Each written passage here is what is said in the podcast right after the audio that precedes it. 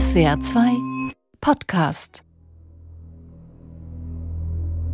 Los Angeles, November 2019. Diese Stadt ist ein Moloch. Düster zieht sie unter uns dahin. Überall herrscht schwarze Nacht. Nur erhellt von den Lichtern der Hochhäuser, Feuerstößen aus Fabriken und Blitzen vom Himmel. Es regnet. Die massiven Wolkenkratzer werden nur noch überragt von zwei gigantischen futuristischen Pyramiden. Sie scheinen das Herz der Stadt zu sein, falls sie überhaupt eines hat. Denn sie wirkt tot und kalt und unbarmherzig. Hochtechnisiert. Auch das letzte Stück Natur ist verschwunden. Maßlos überbevölkert. Die Pyramiden sind die Zentralen der mächtigen Tyrell Corporation. Sie baut die sogenannten Replikanten, Maschinen täuschend echt in Menschen nachempfunden, jedoch stärker, schneller, intelligenter. Die Replikanten geraten gerade außer Kontrolle, entwickeln ein eigenes Denken und Fühlen und werden zur Bedrohung. Nur die Blade Runner, Jäger der abtrünnigen Replikanten, können noch helfen. Einer von ihnen ist Rick Deckard.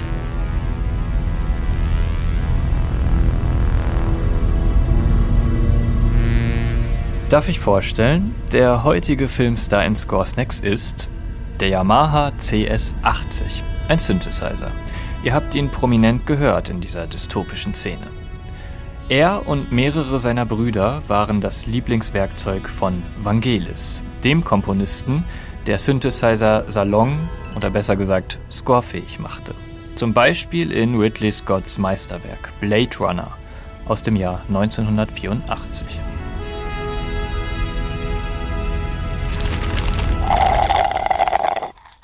Score Snacks. Die Musik deiner Lieblingsfilme. Unser Yamaha CS80 verdankt Vangelis so einiges. Oder andersrum, naja, das Duo konnte jedenfalls 1982 bereits den Oscar abstauben. Für die Musik zum Sportfilm Chariots of Fire.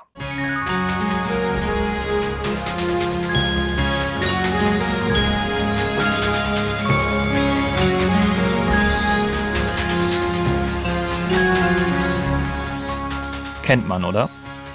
Chariots of Fire war einer der ersten Scores von Vangelis, dem Griechen, der weder Noten lesen noch schreiben konnte. Aber so ein Yamaha CS80 war eben leicht zu bedienen und ein Quell der Inspiration. Schon die Bedienungsanleitung sagt, Sie brauchen keinerlei Vorkenntnisse, um ihn zu spielen. Vielleicht hat der Synthesizer diesen Gassenhauer hier quasi von allein geschrieben. Der Synthesizer ist ein zu seiner Zeit technisches Meisterwerk voller Möglichkeiten. Er kann viel nachahmen, doch alles wird technisch erzeugt. Er hat sozusagen keine instrumentale Seele, wie ein Replikant eben, die künstlichen Supermenschen. Wikipedia beschreibt unseren CS80 Synthesizer so. Achtung, das klingt so technisch, dass es fast aus dem Film Blade Runner selbst stammen könnte. Die Klangerzeugung basierte auf der damals üblichen analogen subtraktiven Synthese, wobei über die 16 Oszillatoren Sägezahn, Rechteck und Sinuswelle zwei Klänge unabhängig voneinander achtstimmig erzeugt und zusammengemischt werden konnten. Der CS80 besaß eine gewichtete, anschlagsdynamische Klaviatur mit polyphonem Aftertouch, über die man den Klang und dessen Verlauf sehr vielfältig beeinflussen konnte. Ferner gab es einen sogenannten Ribbon Controller, über den die Tonhöhe beeinflussbar war. Sagt also Wikipedia. Und ich sage dazu, der CS80 prägte mit seinem Klang, der an massive Bläser erinnern konnte, die 80er. Erinnert euch an die Stranger Things Folge. Die 80er und die Synthie-Bands. Schuld haben auch Vangelis und unser CS80. Nur ein Jahr danach schrieb Vangelis schon den Soundtrack zur technologischen Dystopie Blade Runner. Klar, dass er und sein Instrument auch hier wieder Hand in Hand gehen.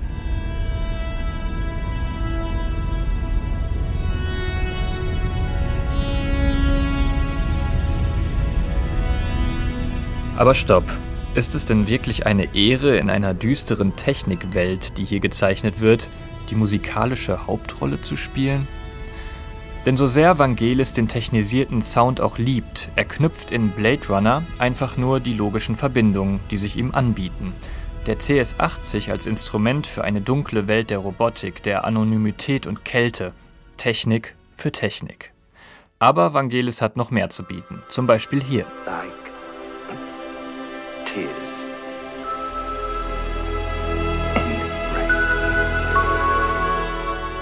epischen Endkampf, wenn Replikant Roy davon spricht, wie all seine Zukunftsmomente wie Tränen im Regen verloren sind, dann spielt uns unser Synthesizer diese Tränen. Oder, wenn es um echte Gefühle geht,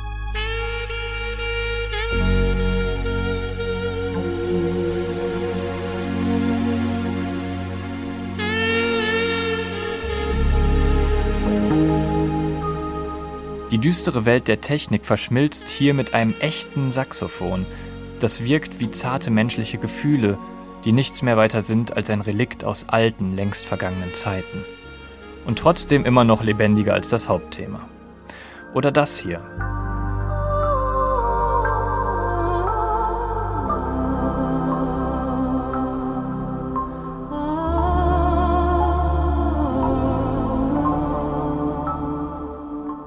In Rachels Song scheint eine echte Frauenstimme zu singen.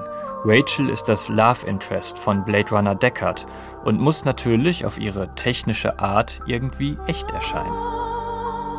Aber wir wissen alle, wie Blade Runner endet, mit einem zarten Pflänzchen Hoffnung, das sofort von unserem wahren Helden des Filmscores niedergemäht wird. Der CS80 ist einfach unerbittlich.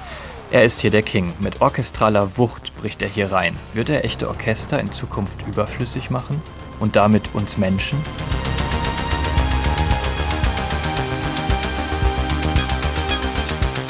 Genauso wie die künstlich Geschaffenen lebendig werden wollen und bis zur Perfektion ihre wahren Vorbilder nachahmen. Die Themen des Films verhandelt Vangelis alle auch in seinem Score.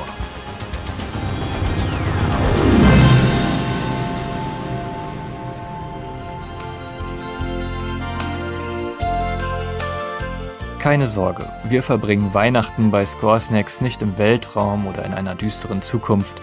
Die nächsten zwei Wochen wird darum ziemlich stimmungsvoll und herzlich. Versprochen.